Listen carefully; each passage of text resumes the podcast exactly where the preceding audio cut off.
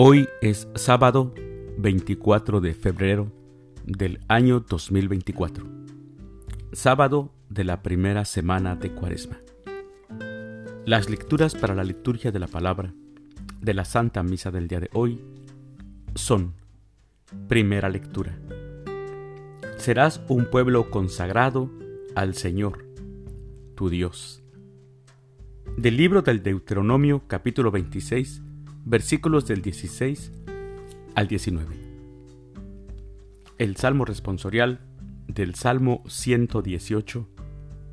Dichoso el que cumple la voluntad del Señor. Aclamación antes del Evangelio. Honor y gloria a ti, Señor Jesús. Este es el tiempo favorable este es el día de la salvación. Honor y gloria a ti, Señor Jesús. El Evangelio es de San Mateo. Del Santo Evangelio según San Mateo, capítulo 5, versículos del 43 al 48. En aquel tiempo Jesús dijo a sus discípulos, han oído que se dijo, ama a tu prójimo y odia a tu enemigo.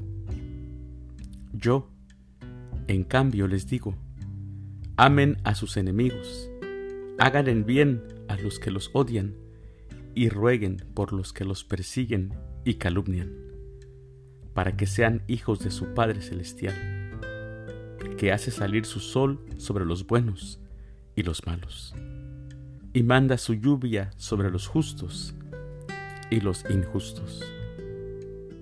Porque si ustedes aman a los que los aman, ¿qué recompensa merecen? ¿No hacen eso mismo los publicanos? Y si saludan tan solo a sus hermanos, ¿qué hacen de extraordinario? ¿No hacen eso mismo los paganos? Sean, pues, perfectos, como su Padre Celestial es perfecto. Palabra del Señor. Gloria a ti, Señor Jesús. Amar al enemigo, mis hermanos, es una realidad difícil. El enemigo es evocación de daño, de furia, de enojo. Y es que realmente pensemos, amar a quien me ha lastimado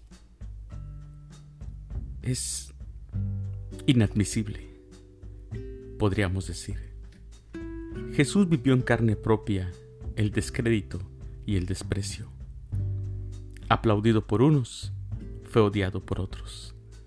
La exigencia del amor a los enemigos no fue para él una exigencia mental, del pensamiento, sino real ¿Podrá, mis hermanos, podrá el ser humano amar a quien lo ha lastimado profundamente? ¿Podrá amar a su enemigo? Jesús fue claro en el Evangelio de hoy. Amen a sus enemigos, hagan el bien a quienes los odian y rueguen por los que los persiguen y calumnian. Qué grande tarea tenemos, mis hermanos. Qué grande tarea tenemos los cristianos en este mundo sobre todo aquellos que hemos experimentado el dolor de un enemigo.